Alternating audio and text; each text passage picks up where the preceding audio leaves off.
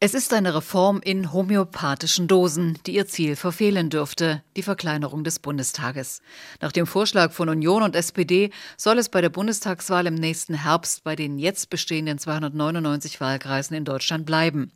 Auch am personalisierten Verhältniswahlrecht wollen die Koalitionsfraktionen festhalten, eine Mischung aus direkt gewählten Kandidaten und Listenplätzen nach dem Zweitstimmenanteil der Parteien. Dabei entstehen Überhangmandate, die ausgeglichen werden. Das hatte zur Aufblähung des Bundestages auf über 700 Abgeordnete geführt. Vorgesehen ist im Gesetzentwurf lediglich eine moderate Verrechnung von Überhängen mit Landeslisten.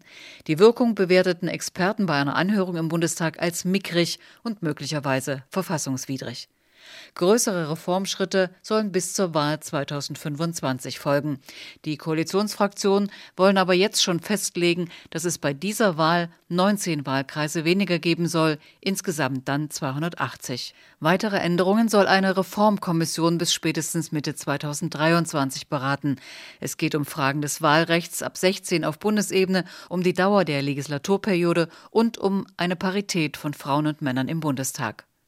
Die Opposition aus Linke, FDP und Grüne hatte eine spürbare Reduzierung der Sitze vorgeschlagen. Die Zahl der Wahlkreise soll auf 250 verringert werden. Um Überhangmandate zu vermeiden, sollen die Listenmandate mehr Gewicht bekommen, in einem Verhältnis von 60 zu 40 zu den Direktmandaten.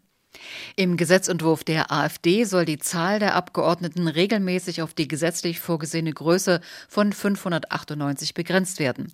Das soll erreicht werden, indem Direktmandate nicht mehr automatisch in den Bundestag führen, wenn zum Beispiel die Anzahl der Zweitstimmen niedrig ist.